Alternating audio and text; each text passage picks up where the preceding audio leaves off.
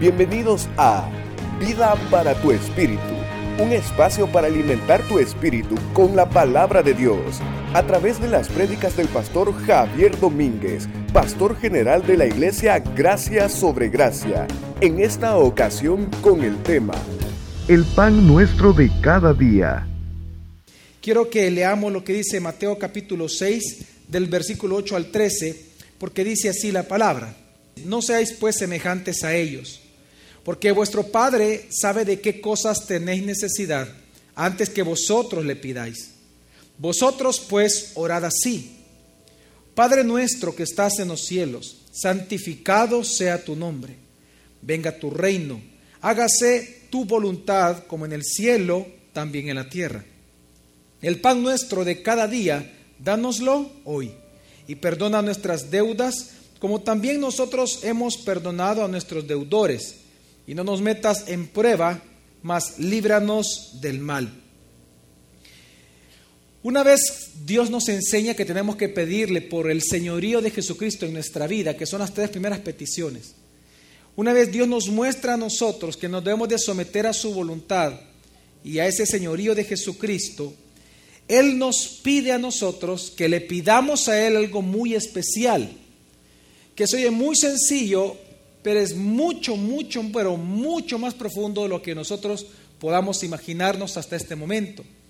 Y Él nos pide que le pidamos por el pan que ya es nuestro. Una de las cosas que nosotros vamos a aprender, que la Biblia dice que tenemos que pedirle al Señor que el pan nuestro de cada día nos los pueda dar cuando, mi familia? Hoy. Una de las cosas que vamos a aprender es que Dios, nuestro Dios, es un Dios proveedor. Amén. Lo que pasa es que con, esta, con este nombre de Dios, de Jehová Jireh, nuestro Dios proveedor, hay una gran confusión con esto. Porque la Biblia da específicamente un detalle muy importante por qué es que Dios se llama a sí mismo así. Pero antes de eso, yo quiero comenzar con la parte más básica para ir aumentando y poder nosotros entender mejor esto. Cuando la Biblia nos dice a nosotros que tenemos que pedirle a Dios por el pan nuestro de cada día, es porque Dios es nuestro proveedor. Si Él no fuera proveedor, no pudiéramos pedir el pan nuestro de cada día. Esta pequeña oración, esta pequeña frase, lo que hace resaltar de Dios en la Biblia es la provisión que Él tiene para nosotros cada uno de los días. Pero esta palabra provisión es muy importante, porque la palabra provisión significa provisión. Es decir, Dios provee conforme a lo que Él ya vio desde antes. Por eso se llama provisión, en pro de la visión. Es decir, la palabra provisión lo que está diciendo es que Dios nos provee a nosotros conforme a lo que Él ha visto desde la eternidad que nosotros necesitamos. Por eso es que nosotros con confianza podemos pedirle al Señor el pan que ya es nuestro, dándolo ahora, Señor. Ahora, cuando nosotros entendemos lo que es la provisión, es decir, que Dios ya nos proveyó a nosotros conforme a las necesidades que Él desde la eternidad conocía de antemano de nosotros, precisamente por eso, porque Dios es proveedor y porque ha provisto para nosotros, es que leímos en el versículo 8 que dice la palabra de Dios así.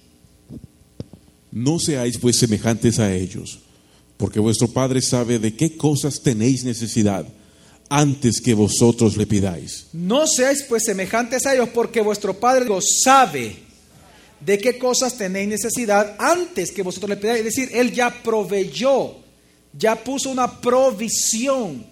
Al ver la necesidad, Dios ya proveyó, por lo tanto, con confianza podemos pedirle a Él. Ahora, cuando yo hablo, o cuando la Biblia más bien dicho nos habla a nosotros de la provisión de Dios, Claramente cuando uno escucha esta pequeña frase, el pan nuestro cada día, dándolo hoy, claramente nosotros podemos entender y muy correctamente que Dios nos está hablando acerca que Él desea o que Él ya nos proveyó para nuestros bienes materiales o nuestras necesidades materiales. Obviamente Dios es Dios proveedor en la Biblia porque Él nos provee de aquellas cosas que nosotros necesitamos materialmente, no de nuestros caprichos materiales no lo que nosotros pensamos que necesitamos, no, escuche bien, Dios nos provee lo que Él sabe que nosotros de verdad necesitamos como bien material. Y claramente nosotros podemos entender que cuando la Biblia dice, el pan nuestro cada día, dánoslo hoy, podemos entender de que Dios sí desea ayudarnos a nosotros y levantar su nombre a través de bendecirnos materialmente. Claro que sí. Pero hay una segunda clase de provisión que también se encuentra en la Biblia, que es la provisión que Dios hace para nuestra alma. Usted lo puede ver perfectamente en Adán y Eva, en donde no habiendo imperfección alguna todavía, no habiendo ningún tipo de pecado en la tierra, Adán se sintió solo y Dios le proveyó de compañía, le proveyó de ayuda idónea. Es decir, le proveyó de una mujer que no es un bien, que claro, se puede de alguna manera interpretar las relaciones, pero no es un objeto, sino que Dios le proveyó para una necesidad que él tenía en su alma de compañerismo, porque dice él que se sintió solo. No era un bien material como tal el que Dios le dio, sino le dio a una mujer. Es decir, Dios proveyó para el alma específicamente y no tanto para sus necesidades fisiológicas. ¿Ok? Ahora, si bien es cierto nosotros cuando le pedimos al Señor el pan nuestro de cada día, dándolo, dándolo hoy, si bien es cierto Dios nos provee de estas cosas, creo que es importante entender algo que dijo Jesús. Jesús dijo en Juan capítulo 6, versículos 63 al 64, algo, versículos muy conocidos por nosotros, Jesús dijo así. El Espíritu es el que da vida. La carne no aprovecha nada. Las palabras que yo os he hablado son espíritu y son vida. Pero hay entre vosotros algunos que no creen. Dice, el espíritu es el que da vida y la carne no aprovecha nada. Es decir, no hay nada que produzca nuestra carne, aún las cosas buenas de los hombres, no aprovechan nada para nuestro espíritu, sino que lo que le da vida a nuestro espíritu, dice la palabra, es el espíritu. Dice, el espíritu es el que da vida. La carne no aprovecha para nada. Las palabras que yo les he hablado son espíritu y son qué? Vida. Es decir, todas las palabras que ha hablado Jesús, el Padre le ordenó que decir en la tierra. Por lo tanto, todas las palabras de Jesús son espíritu y son vida para nosotros. O sea, es decir, nos dan vida a nosotros. Por lo tanto, la oración del Padre Nuestro, como cualquier otra palabra de Jesús, no solamente, usted tiene que entender que no solamente Jesús estaba hablando de un pan físico, no solamente Jesús estaba pidiéndonos que nosotros le pidiésemos al Padre por pan físico, sino que debemos de entender que las palabras de Jesús, aún las, las de la oración del Padre nuestro, son espíritu y decir, son para nuestro espíritu. Es decir, hay algo más importante que el pan material por el cual Dios nos pidió que le pidiésemos a Él, al cual Él llamó el pan diario. La pregunta es, ¿a qué se refiere el Señor? Y una de las cosas que yo creo firmemente en la Biblia es que cuando Jesús nos enseña a nosotros a pedirle a Él todos los días, el pan nuestro de cada día, dánoslo ahora, de mi forma de ver en la palabra, lo que yo encuentro, que más importante que el pan físico, más importante que nuestras necesidades emocionales o, o del alma específicamente, Dios nos está enseñando que debemos de pedir para nuestro espíritu cada día. Lo que el Señor nos está enseñando es que cada día nosotros tenemos que entender que hay una necesidad más grande que el pan físico y es nuestro propio espíritu. Y que cada uno de nosotros necesita alimentar, ser alimentado nuestro espíritu. Y el único que puede alimentar nuestro espíritu, darle vida a nuestro espíritu, es el mismo espíritu. Por eso dice la palabra, las, mis palabras son espíritu y son vida. Cuando, ¿y por qué pienso esto? Mire, hay una promesa universal para todos los creyentes. Aquí no tiene que ver con que si usted se porta bien o se porta mal. Una de esas enseñanzas o promesas universales para el creyente es que la Biblia dice en el Salmo de que, que al final de sus días David dijo que no hay justo desamparado ni su descendencia que mendigue qué? Pan. Es una promesa universal. Usted, usted nunca va a pasar este, una miseria tan grande que sus hijos tengan que salir a la calle a mendigar. Es una promesa de Dios, universal para todos los creyentes. Puede haber una persona muy pobre, pero no va a salir a mendigar, una promesa de Dios para sus hijos. Dios siempre va a enviar alimento. Entonces, si una promesa universal, no tiene tanto sentido todos los días pedirle por algo que Él ya otorgó. Ahora, no estoy negando que es necesario pedirle al Señor, no estoy diciendo eso. Sino que estoy tratando de mostrarle a usted, comenzando a demostrarle, que cuando Jesús nos enseña a nosotros que le pidamos al Padre por un pan que ya es nuestro cada día, se está refiriendo a algo más que a un pan físico. Se refiere a aquel pan que solo Dios nos puede dar, que es alimento para nuestro espíritu. ¿Cómo lo sabemos? Porque muchas personas cuando escuchan en la Biblia que dice la palabra de Dios que Dios es proveedor, lo primero que se nos viene a nosotros a la mente es un Dios milagrero. Tenemos que entender algo. Cuando la Biblia dice que Dios es proveedor, hay que entender cuándo surgió ese nombre. Porque la gente puede pensar que, dice, hay personas que pueden pensar que Dios es proveedor porque tal vez nos dio para la ropa, este, Dios es proveedor porque eh, me proveyó para poder comprar el almuerzo de este día, Dios es proveedor porque tenía gripe y Dios me curó de gripe, este, Dios es proveedor porque me proveyó de un esposo o una esposa, pero si nosotros somos bíblicos, vamos a encontrar que Dios se llama a sí mismo Dios proveedor, pero no porque Él da cosas materiales, sino que porque hay algo más importante para nosotros que nosotros no entendemos, que es nuestra más grande necesidad. ¿Se acuerdan ustedes cuando Dios le pidió a Abraham que él sacrificara a su hijo Isaac? Dice la palabra que él erigió un altar y que cuando el hijo le preguntaba, papá, ¿dónde está el cordero para el sacrificio? ¿Qué le decía Abraham al hijo? Dios qué? Proveerá de cordero, hijo. ¿De qué es lo que Dios provee? Cordero. Viene él y pone a su hijo Isaac en el altar. Cuando él iba, levantó el cuchillo y estaba ya a punto de matarlo, un ángel lo detiene. Y cuando sucede todo lo que sucedió, en ese momento, cuando desata al hijo, Dice la palabra que Abraham escucha y logra ver que hay un cordero atrapado en unas ramas. Y es el cordero que tenía que ser sacrificado sobre el altar. Yo quiero que entendamos algo. En ese momento es que Dios mismo se llama a sí mismo Dios proveedor. ¿Pero por qué? Porque le proveyó de un cordero para salvar al Hijo.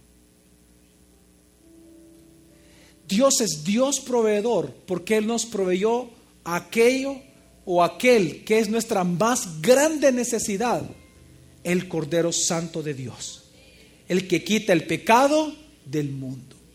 No hay necesidad más grande en el ser humano que, que Jesucristo mismo. No hay necesidad más grande en el ser humano que la vida de Dios en nosotros. ¿De qué nos sirve a nosotros gozar de tantos bienes en el mundo si al final vamos a ir al infierno? ¿De qué nos sirve a nosotros vivir 500 años si vivimos esos 500 años rechazando a Dios? Nuestra más grande necesidad no es las cosas que nosotros vemos materialmente, nuestra más grande necesidad es nuestra propia vida en el Espíritu.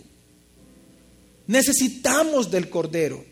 En el momento en que Dios se llama a sí mismo proveedor, es porque Él provee del Cordero, haciendo alusión de Jesucristo, anunciando desde ahí a Cristo mismo diciendo que Él es el Cordero que Él ya proveyó para nosotros, pero para salvación. Por eso Dios es un Dios proveedor.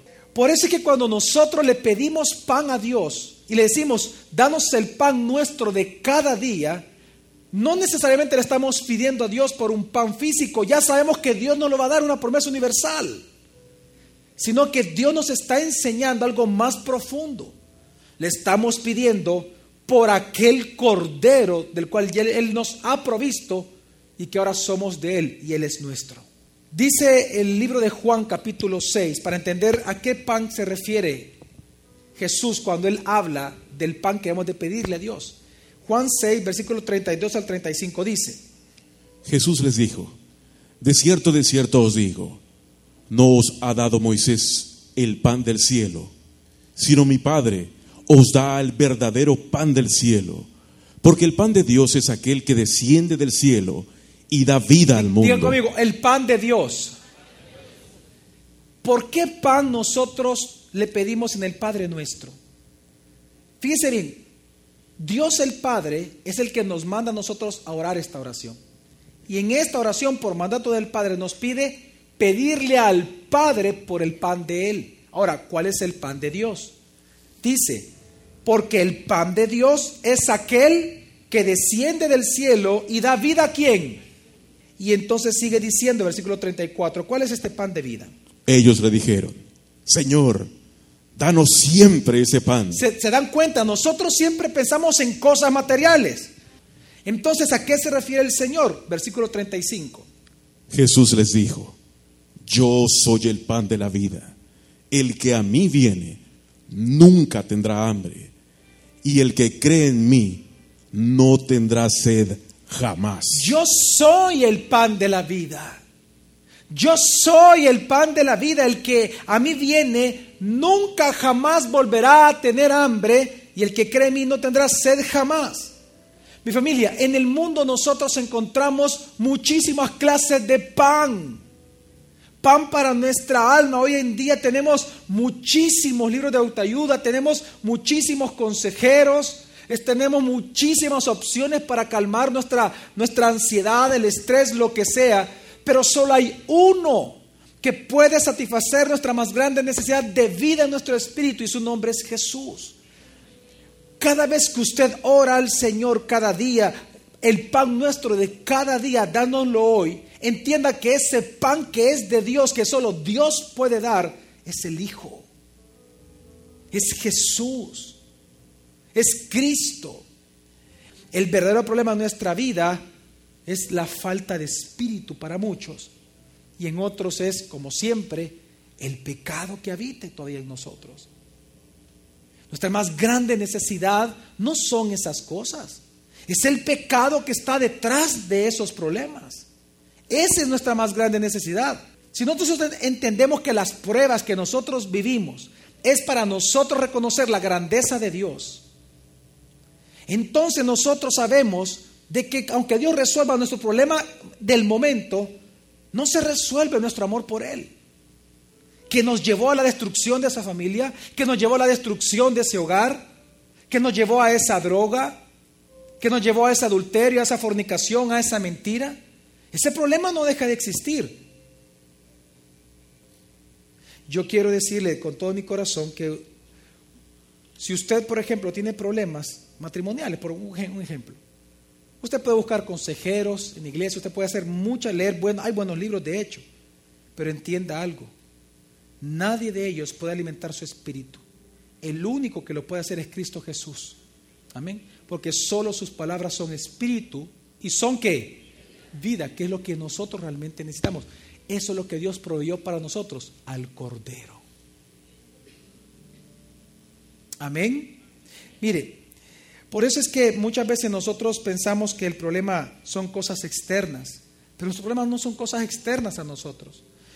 ¿Sabe cuál es la frase que Jesús más repitió cuando él hizo milagros? Tus pecados te son qué? Porque la necesidad del enfermo no era su enfermedad. A través de esa enfermedad él logró creer en Jesús y por lo tanto la sanidad solo fue una respuesta o una testificación de que él había creído en Jesús. Su necesidad más grande siempre en nosotros es esa, es Cristo. Nunca son cosas externas a nosotros. ¿Por qué Dios lo hace? Porque nuestra verdadera provisión de Dios es precisamente algo que nosotros pensamos que ya tenemos. Claro que tenemos a Cristo, pero todos los días necesitamos comer del pan. Una de las cosas que no logramos entender, que ese pan de vida que Jesús menciona en Juan 6 que leímos, se está refiriendo al maná del Antiguo Testamento. ¿Y cuántas veces tiene que comer el maná el pueblo? Todos los días, no una vez. Todos los días, todos los días tenemos que pedirle a Dios por ese pan que viene del cielo, su nombre es Jesús. Todos los días necesitamos comer a Cristo, todos los días. Y es tan importante esto que Jesús nos habla y nos habla la Biblia de que nuestra ansiedad más grande es precisamente que Jesús mismo, hablando de este mismo punto, de que a, to, a la mayoría les dijo, tus pecados te son perdonados, es por eso que Jesús dijo lo siguiente. En Mateo capítulo 18, versículo 8, él dice, yo lo leo, por tanto, si tu mano o tu pie te es ocasión de caer, de caer, ¿qué dice?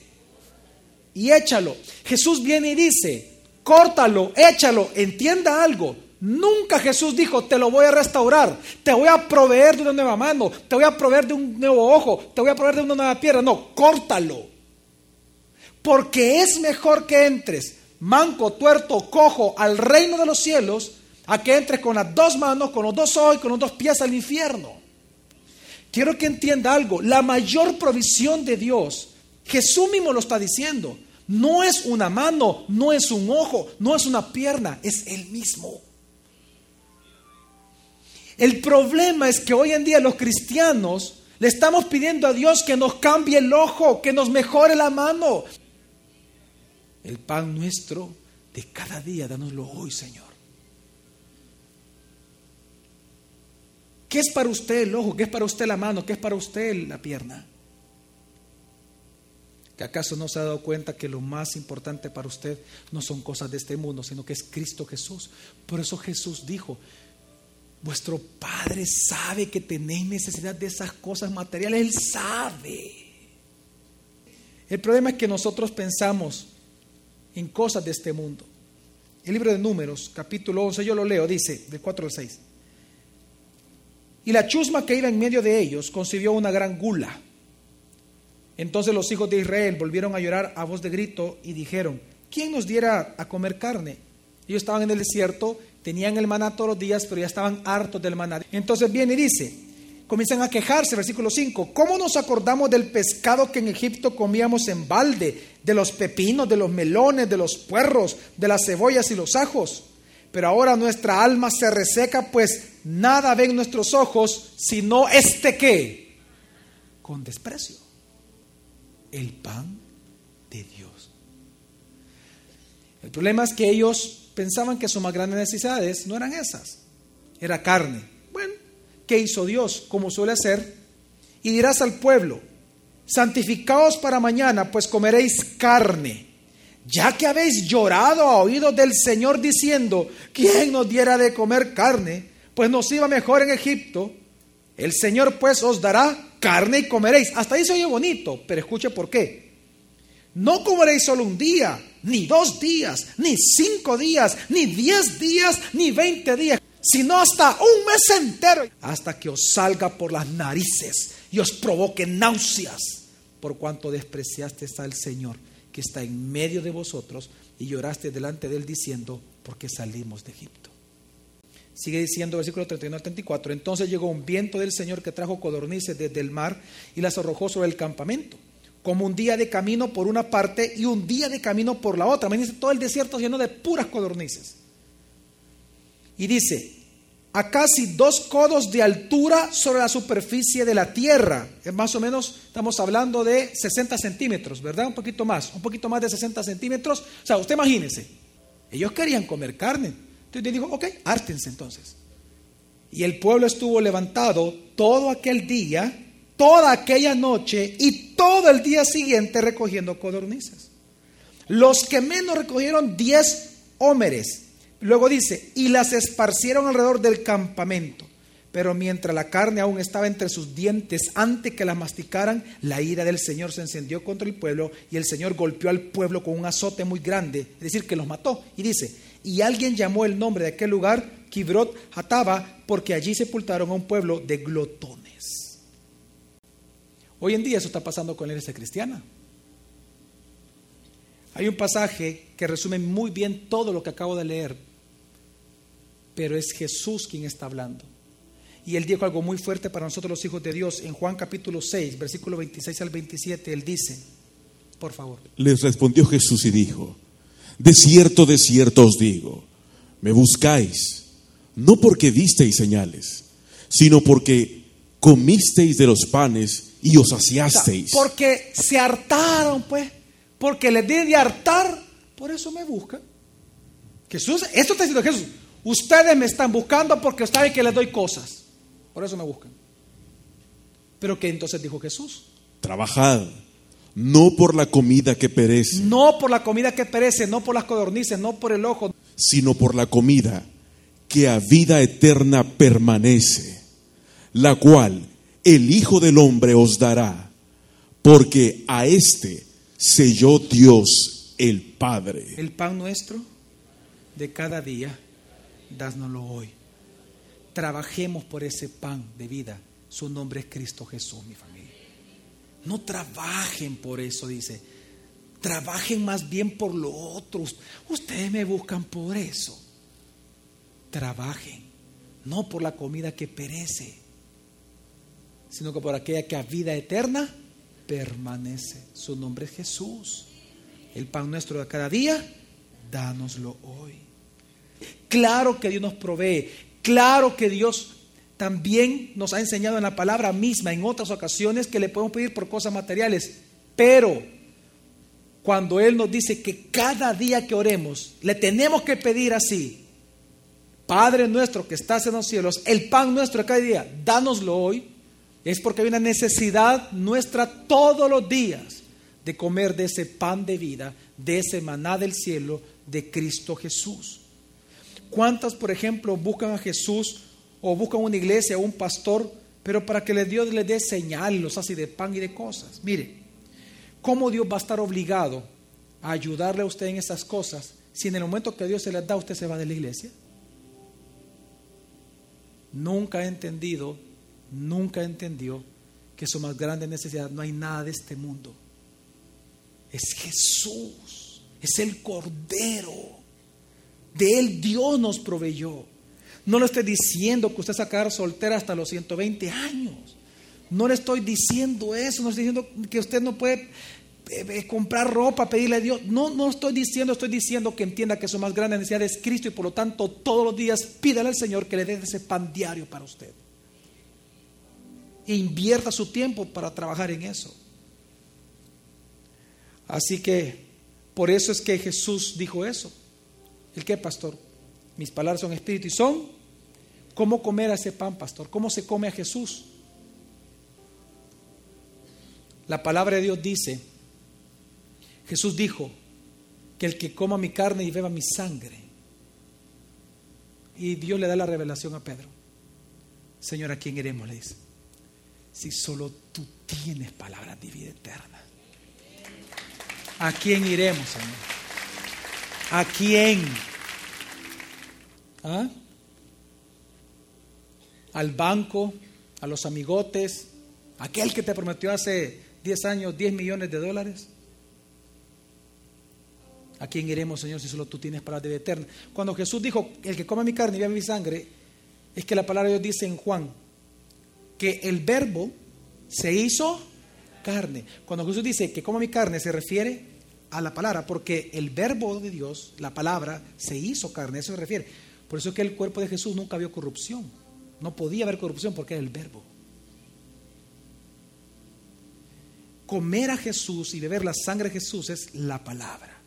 Por eso él dijo, mis palabras son espíritu y son vida. El próximo jueves te esperamos para continuar aprendiendo de la palabra de Dios, Vida para tu Espíritu, con el pastor Javier Domínguez. Es una producción de Iglesia Gracia sobre Gracia. Puedes encontrar más recursos como este en nuestra página web, graciasobregracia.org. También puedes visitarnos en Hotel Holiday Inn los domingos a las 8 y 11 a.m. Iglesia Gracia sobre Gracia, tu iglesia, tu casa, tu familia familia.